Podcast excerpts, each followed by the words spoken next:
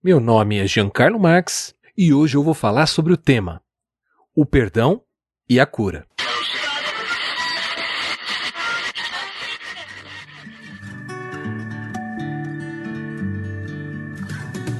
Você está ouvindo da Crentaços Produções Subversivas.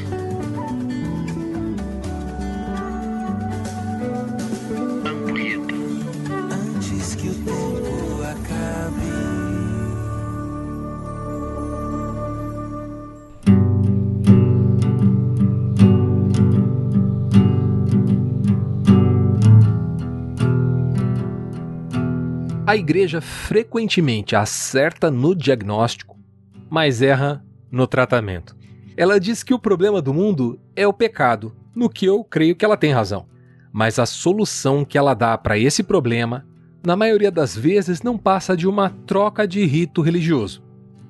Eu vi esses dias atrás o Mano Brown falar no podcast dele, o Mano a Mano, sobre a experiência religiosa de sua mãe, Ana Soares, que faleceu em 2016 vítima de um infarto. A uma certa altura da vida, essa senhora percebeu que sua vida não prosperava financeira e nem socialmente, e como era adepta do candomblé, convenceu-se de que o problema estava ali. Então ela renegou as suas origens de matriz africana e se tornou evangélica, seduzida pelo discurso doce e proselitista da teoria da prosperidade financeira. Mas se você ouve o Ampulheta há algum tempo, já deve ter notado que eu não tenho grande apreço por essa visão idolátrica da fé cristã. Essa ideia de que obediência ao rito e bênção devem ser tratadas como causa e efeito. No meu entendimento, isso não passa de uma falsa causalidade. Ou, para usar o chavão científico que ficou famoso, uma correlação espúria. Existe inclusive um site que brinca com essas coincidências da vida e não da religião, o spuriouscorrelations.com. Se você tiver alguma dúvida na grafia, vai lá no nosso post no crentaços.com.br e dá logo um page view, clica no link. Nesse site tem gráficos cheios de correlações absurdas, como a idade das Miss América e o número de pessoas que morrem por queimaduras graves nos Estados Unidos ou a incidência de filmes com Nicolas Cage e os acidentes de helicóptero com vítimas. Obviamente, nenhuma delas representa uma causalidade, mas sim um acaso mesmo, uma casualidade. Nos tempos de Jesus, havia uma forte crença em uma dessas correlações espúrias, a de que as doenças eram um sinal de algum pecado. Existe até aquela passagem famosa em que, diante de um cego de nascença, os discípulos questionam Jesus: Rabi, por que esse homem nasceu cego? Foi por causa de seus próprios pecados ou dos pecados de seus pais? A resposta de Jesus surpreendeu tanto pela quebra do paradigma, quanto pela própria revelação da intenção divina que estava por trás daquela limitação.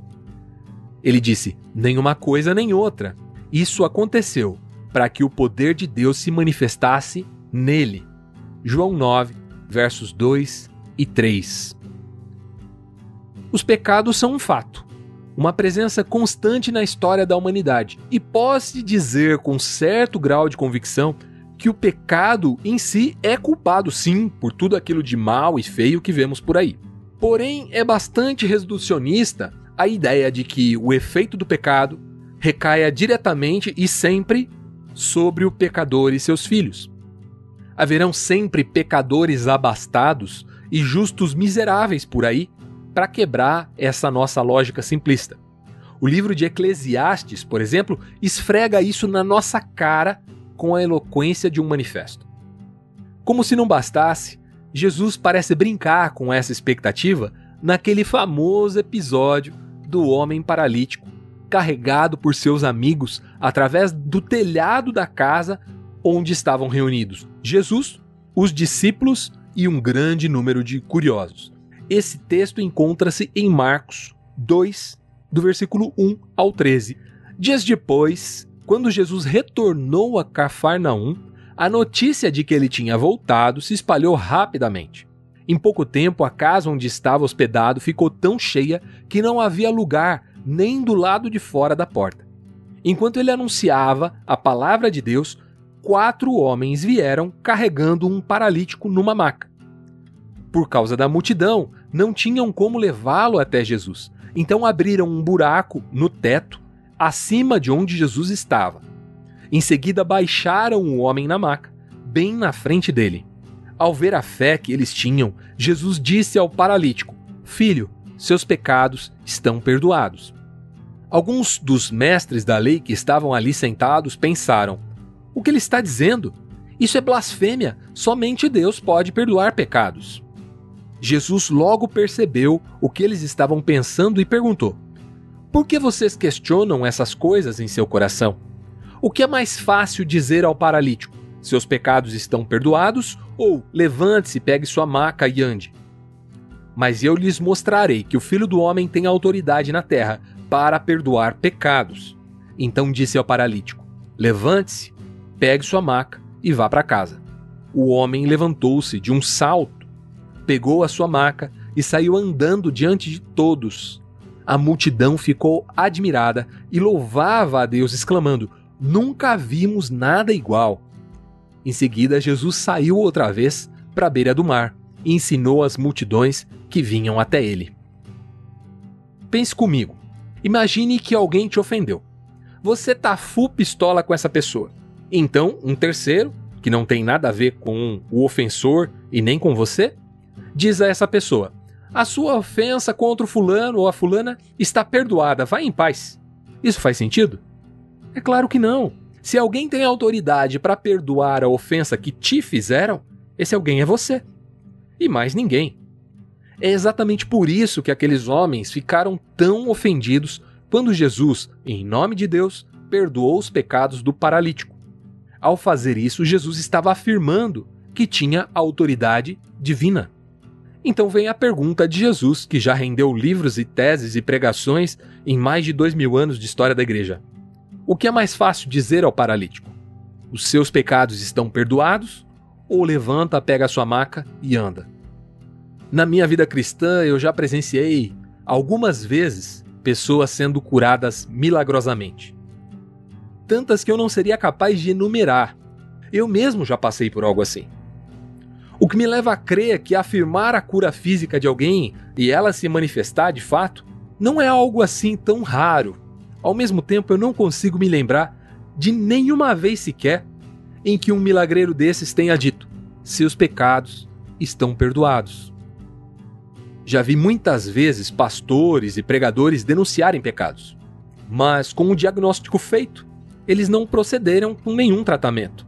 Uma vez identificados os pecados, não seria também o nosso papel perdoá-los? Você pode estar pensando agora, mas Jean, é em nome de Jesus que as pessoas são curadas e pelo poder do Espírito Santo. Ao que eu respondo: Então, em qual nome e sob qual poder os pecados são perdoados? Não seria pelo mesmo nome e não seria pelo mesmo poder?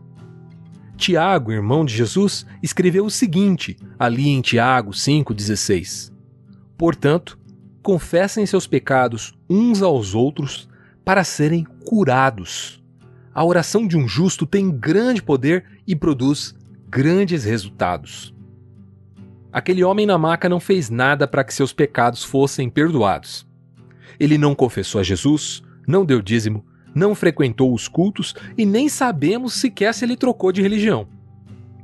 Ele nem mesmo foi ao lugar em que Jesus estava. Seus amigos é que o carregaram, e é a fé deles e não do doente que é mencionada no texto. O fato é que toda a culpa do pecado já foi quitada da parte de Deus através do sacrifício do Cordeiro, que foi morto lá, antes da fundação do mundo. Daí nós concluímos que o perdão dos pecados é uma notícia. Aliás, é a boa notícia, aquela da qual o próprio Deus, na pessoa de Jesus Cristo, nos chamou para sermos testemunhas. Em qualquer lugar onde estivermos, podemos dizer com paz no coração: seus pecados estão perdoados. Acredite, essa oração tem grande poder e produz imensos resultados. Um forte abraço e até o próximo Ampulheta.